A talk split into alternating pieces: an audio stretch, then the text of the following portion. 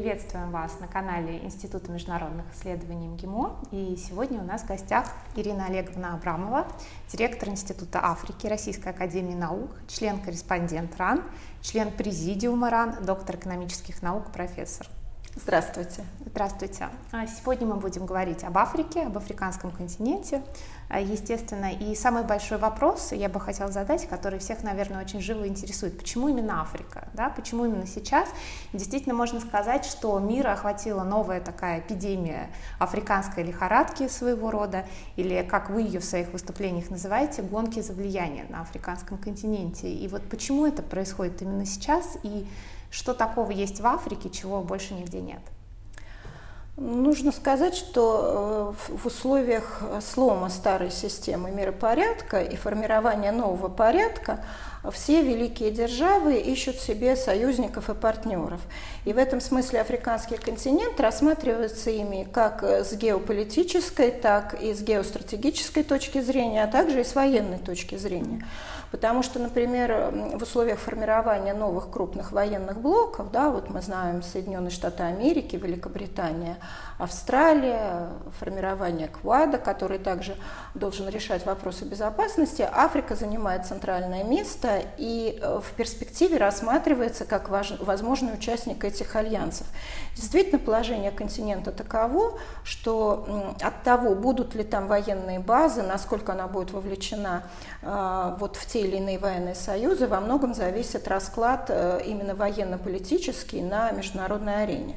Что касается политического взаимодействия с Африкой, то не следует забывать, что это 54 государства, 54 голоса ООН, и борьба за эти голоса при решении тех или иных проблем, при переделе мира также чрезвычайно важна. Ну и, конечно, в геоэкономическом плане Африка занимает особое место, потому что, во-первых, это примерно 35% всех мировых ресурсов, в том числе тех видов ресурсов, которые необходимы для эм, работы высокотехнологичных, в том числе военных, э, областей. И Африка – это огромный рынок, который удваивается каждые два года, поскольку население Африки растет очень быстро, а 60% его населения – это молодое население до 25 лет, то есть те люди, которые определяют перспективы развития рынка, которые являются потребителями именно новых товаров и услуг.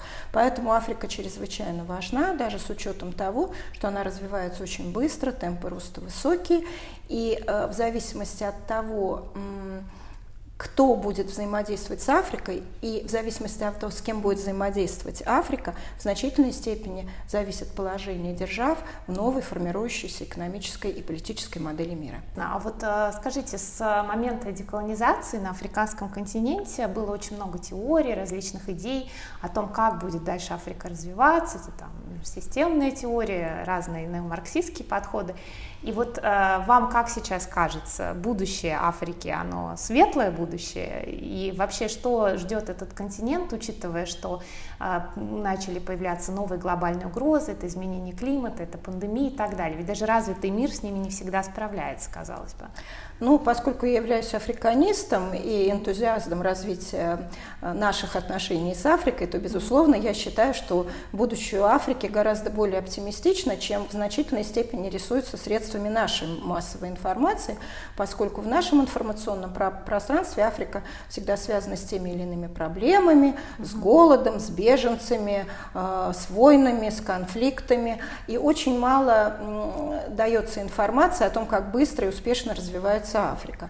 Что касается последних теорий развития, то сейчас Африка ориентируется на свою повестку 2063, которая была принята в 2013 году, и главная задача которой сделать Африку процветающей, повысить благосостояние его населения и решить те экономические проблемы, которые стоят сегодня перед континентом. А в первую очередь это, конечно, вопросы развития, поскольку до сих пор Африка остается в значительной степени сырьевым придатком развитого мира, и правила экономической игры диктуются не самими африканцами, а внешними внешними игроками, как старыми, так и новыми. И в этом смысле Африка очень заинтересована в суверенном экономическом развитии, потому что если независимость Африка получила в 60-е годы, когда она освободилась от колониального ига, то в значительной степени экономическую, культурную зависимость она сохранила от западного мира. И э, это не столько ее э, вина, сколько э, те навязанные условия правила игры, которые сохраняли как бывшие колонизаторы, так и новые игроки. Конечно, вот это вот сохранение африканской отсталости, в значительной степени ограбление этого континента, которое продолжалось и после политической формальной независимости, продолжается до сих пор. И, в принципе, вот то благосостояние, которое обеспечивает сейчас себе страны Запада, во многом базируется на ограблении э, народов.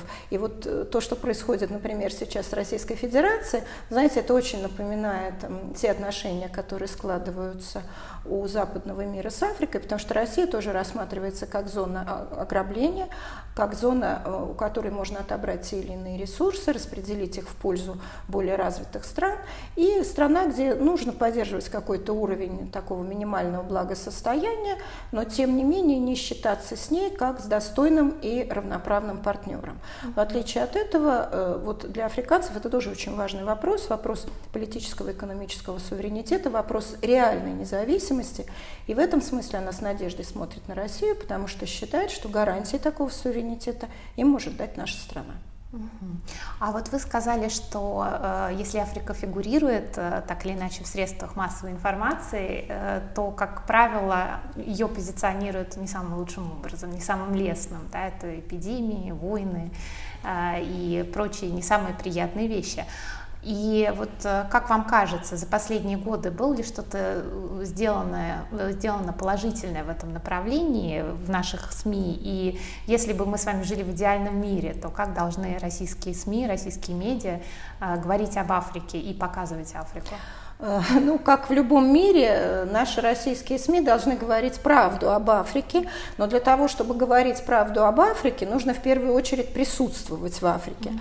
У нас же складывается такая картина, что основную информацию об Африке, в том числе наши российские СМИ, получают из западных источников, у которых там достаточное количество представительств, агентств и так далее и тому подобное. То есть наша информация об Африке вторична, за редким исключением тех официальных дипломатических визитов, которые совершают или наш министр иностранных дел, или еще какие-то наши высокопоставленные лидеры э, в африканские страны.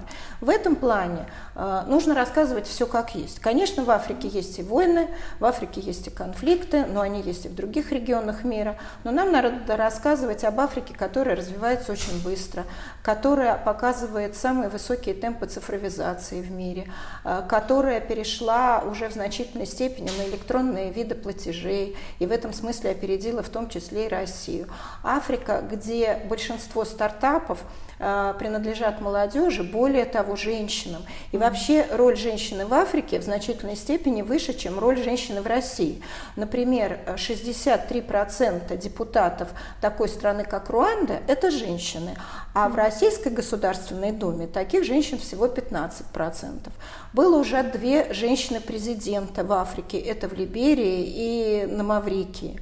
Э, очень много лидеров парламентов, женщин в Африке.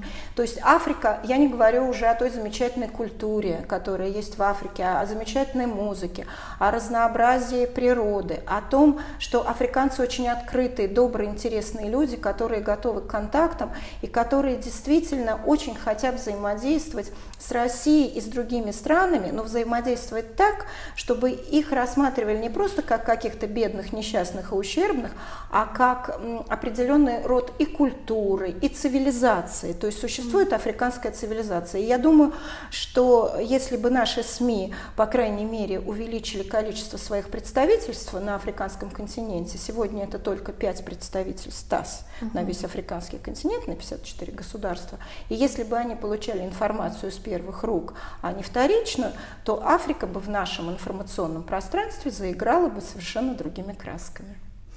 А вот э, мы говорим все время с вами о том, что Африка, африканский континент, как будто бы не дифференцированный на разные регионы, потому что мы, наверное, привыкли, и особенно люди, которые занимаются Востоком, что есть Восточная Азия, Юго-Восточная, Южная и другие регионы, естественно, также подразделяются. А вот э, э, в чем смысл, почему в нашем научном дискурсе принято такими широкими мазками обозначать Африку, как будто бы это один регион? Насколько это правильно? Нет, это, конечно, неправильно. А другое дело, что Африка нами именно воспринимается и как континент, и как макрорегион, и может быть это связано также с тем, что общие проблемы, которые там существуют, они общие для всего континента. Недаром там была принята повестка 2063, которая предусматривает э, все африканские государства. Но тем не менее Африка очень разная, там абсолютно разный уровень развития. Э, мы, есть Северная Африка, которая, конечно, продвинулась гораздо дальше, чем другие африканские государства, государства. Есть Южноафриканская республика, которая в свое время вообще была такой страной э, особняком и очень развитой страной на африканском континенте. Есть Маврикий, который сейчас претендует на роль нового технологического хаба Африки. И в то же время есть такие страны, как Демократическая республика Конго, э, по уровню жизни менее 300 долларов на одного человека, при том, что там очень большое население, более 80 миллионов человек. И, э, то есть Африка очень разная, Африка очень разнообразная, и действительно там разные проблемы. Там более 10 тысяч народов и национальностей, представляете? Огромное количество языков, они все очень разные. И в этом смысле, конечно, неправильно э, говорить о том, что это какой-то единый континент, но он един именно в том плане, что позиция африканских государств э, по многим вопросам, в том числе международной повестки, и политической, и экономической совпадает. И в этом смысле мы рассматриваем Африку именно как континент, который заинтересован а, в своем развитии, и б, э, в повышении своей роли, в том числе в международной повестке. Потому что Африке всегда отводилась роль, ну, условно говоря, не основного игрока, скажем так. А сейчас, когда мы видим, что реальные и ресурсы, и природные, и человеческие приобретают что все более и более важную роль, когда тот мир, который формировался у нас на планете и был ориентирован в основном на виртуальную реальность, подошел к той черте, когда мы понимаем, что эта виртуальная реальность не может накормить все население, не может обеспечить достойный уровень существования для всего населения, а может быть только для какой-то определенной его части, меньшей части, которая не превышает миллиард, мы задумываемся о том, что действительно новые страны и народы, которые обладают реальными богатствами, реальным желанием к развитию, не в ущерб другим странам, а э, именно в направлении того, чтобы им никто не мешал развиваться. В этом плане Африку можно рассматривать как единый континент. И здесь они очень близки нам, потому что мы тоже говорим о том, мы не, никого не хотим поработить, мы никого не хотим угнетать, мы не хотим развиваться за чужой счет. Мы всегда позиционировали себя как страна, которая взаимодействует с другими странами на взаимовыгодной основе. И в этом смысле мы с Африкой очень близки, мы оказываемся в одной лодке. И те меры воздействия, которые всегда применялись к африканскому континенту, на самом деле применялись и к России. Понимаете, по сути дела, те же абсолютно механизмы колониализма, э, недоразвитие, превращение в сырьевые придатки, размывание национальной идентичности, подкуп и коррумпирование элит, э, сужение рамок использования национальных языков, разрушение национальной культуры и системы образования, все, что применялось к Африке, сегодня активно применяется к России. И в этом смысле мы еще больше оказываемся, как я уже сказала, с африканцами в одной лодке.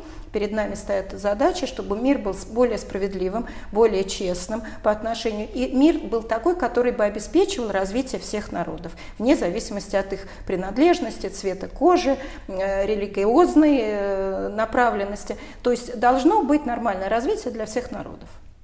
Ну вот раз уж мы заговорили об общих э, каких-то принципах, э, принципах того, как мы будем жить в одной лодке, наверное, надо определиться с более конкретным наполнением. Э, вот прошел, состоялся в 2019 году первый саммит, форум саммит Россия-Африка, и планируется сейчас новый.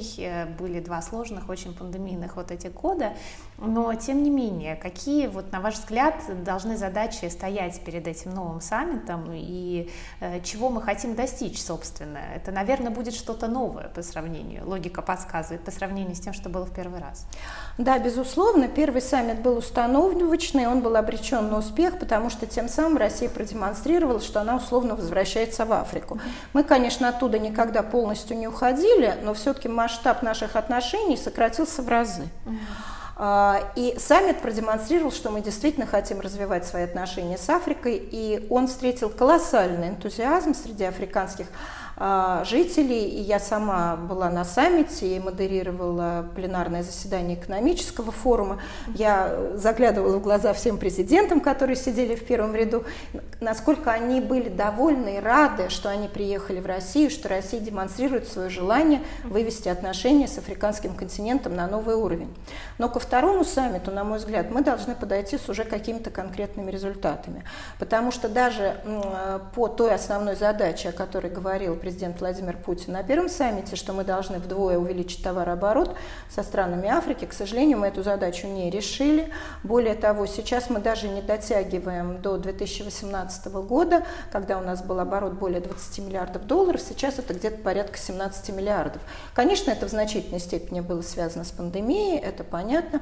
Но, на мой взгляд, все-таки помимо э, развития нашей торговли с африканскими странами, на что нужно сейчас определить э, обратить внимание? Ну, во-первых, понятно, что ближайшие задачи – это обеспечение продовольственной и энергетической безопасности африканских государств. Здесь у России есть свои компетенции, свои заделы и свои возможности. Это очень важный вопрос, как и для развития нашего экспорта, так и для достижения, э, для решения тех проблем, в первую очередь вот, э, социальных, которые сегодня стоят перед э, африканскими странами. Но со своей стороны нам нужна и помощь африканцев в этом плане, потому что для нас очень важны 54 голоса ООН, и мы видим, как африканцы голосовали по резолюции украинско-американской, 28 стран ее поддержало, и для нас это очень большой сигнал и звоночек, что что-то мы э, не дорабатываем. Для того, чтобы это было не так, нам надо обратить внимание, во-первых, на нашу экономическую политику, то есть в конце концов определиться и с формами нашего взаимо взаимодействия, и с новой формой финансовых расчетов, и с определением тех отраслей, по которым мы в первую очередь должны сейчас развивать свое сотрудничество. И в этом плане и э, с развитием отношений в сфере образования, науки, культуры, что также является очень важным фактором.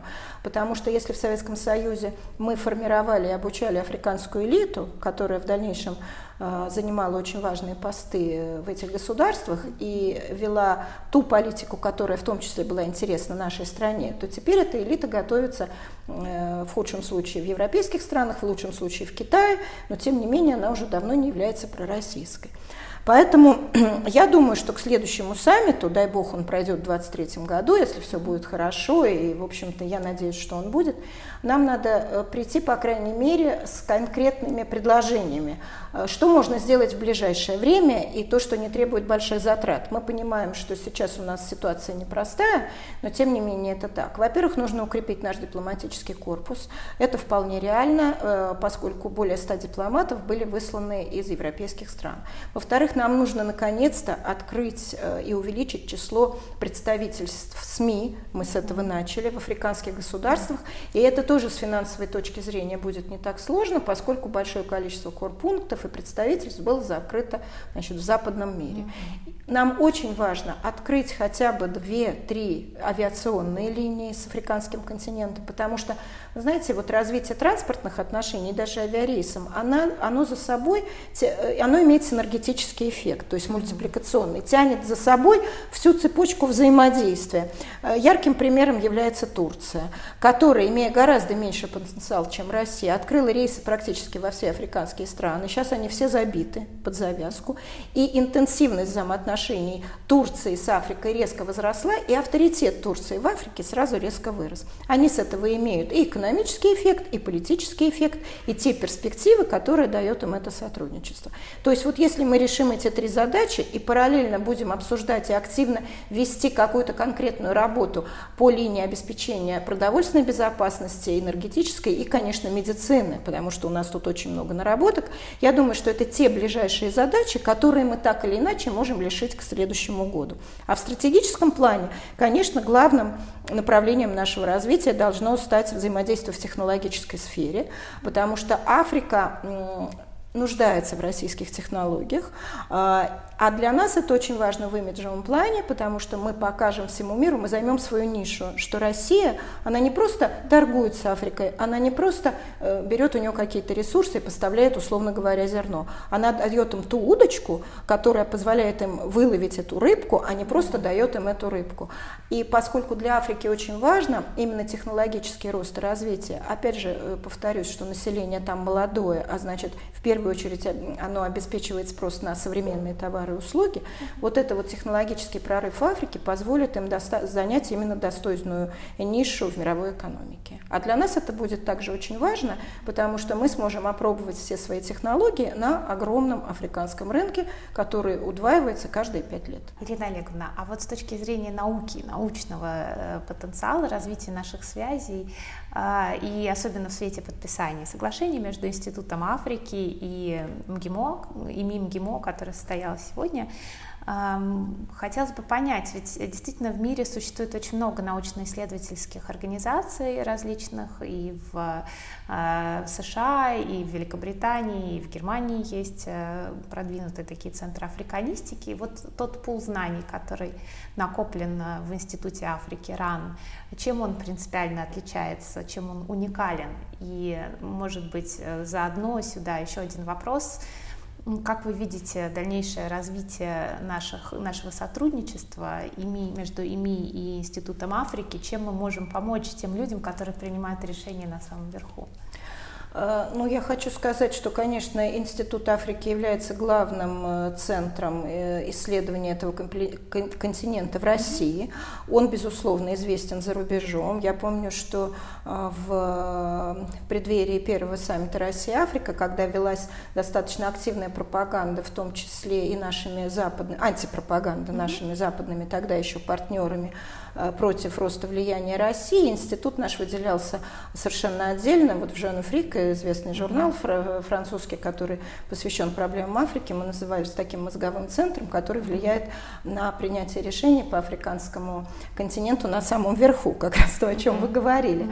Э, к сожалению, я хочу сказать, главным недостатком наших исследований сегодня является то, что нам не хватает финансирования на реализацию полевых исследований в Африке, потому что, на мой взгляд, в любом э, случае, хотя мы общаемся и получаем информацию, что называется, из первых рук, то есть от своих африканских коллег, у нас 20 соглашений, мы все-таки так или иначе какие-то обмены осуществляем, но реальных денег, например, на крупные исследования, полевые экспедиции, как mm-hmm. у нас была, например, российско-эфиопская экспедиция нашего института в конце 80-х, начало 90-х годов, когда три года мы работали непосредственно в Эфиопии, это были, конечно, совершенно уникальные возможности и абсолютно другое исследование и срез уровня, то есть там велись и этнографические исследования, и политические, экономические, исторические, мы взаимодействовали с другими учеными, которые работали в том числе российскими на тот период Африки, с африканцами, с западными какими-то институтами. Все это было очень интересно.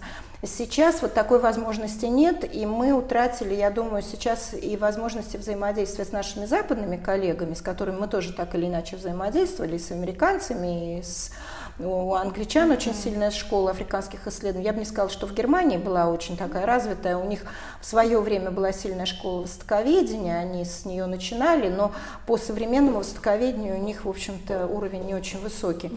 Французы, да, безусловно, Французы, да. и с ними хотелось бы. Но сейчас они не хотят с нами а, сотрудничать. Более того, у них дана установка вообще не цитировать российских ученых а, в своих трудах, и нас как бы изолируют.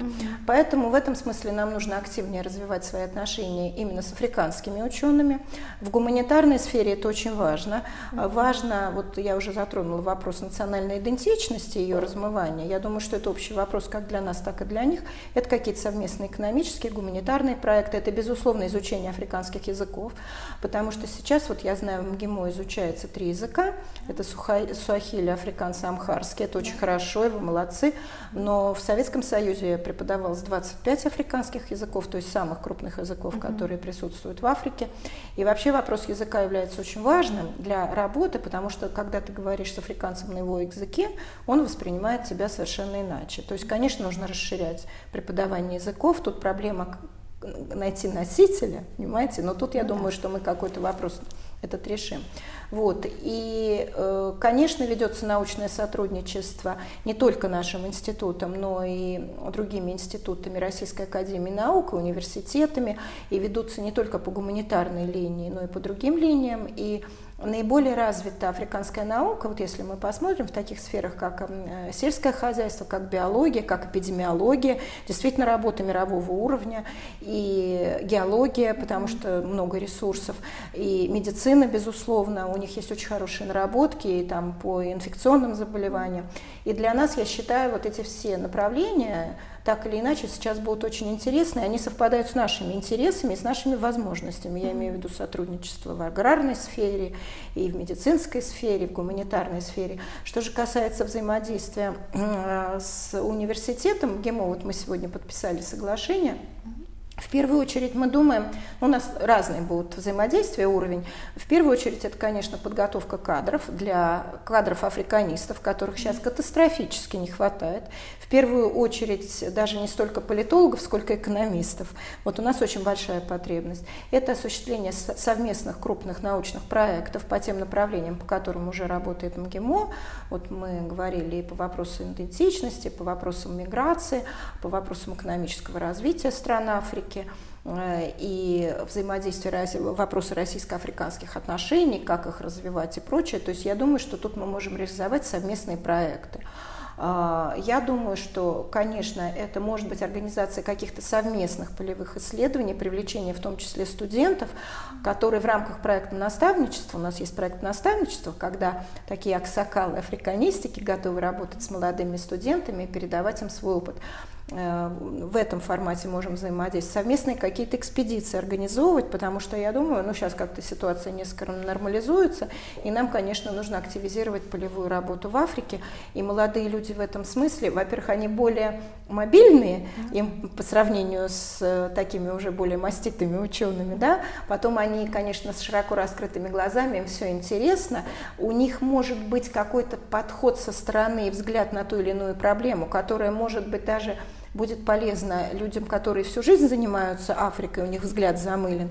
И в этом смысле вот взаимодействие, условно говоря, ученый и студент тоже нам было бы очень интересно. Ну и, конечно, вот еще раз я подчеркну, что мы ждем ваших выпускников, ждем в аспирантуру, потому что нам сейчас увеличивают количество бюджетных мест, ждем как сотрудников, и уже вот э, три человека, три ваших выпускника, которые сейчас учатся в магистратуре, э, они работают в нашем институте институте очень успешно, занимаются в том числе э, такой вот прикладной работой, аналитикой, и я очень довольна взаимодействием с ними. Вот думаю, что так мы будем развивать наши отношения. Спасибо большое. У нас в гостях была сегодня Ирина Олеговна Абрамова, директор Института Африки Российской Академии Наук.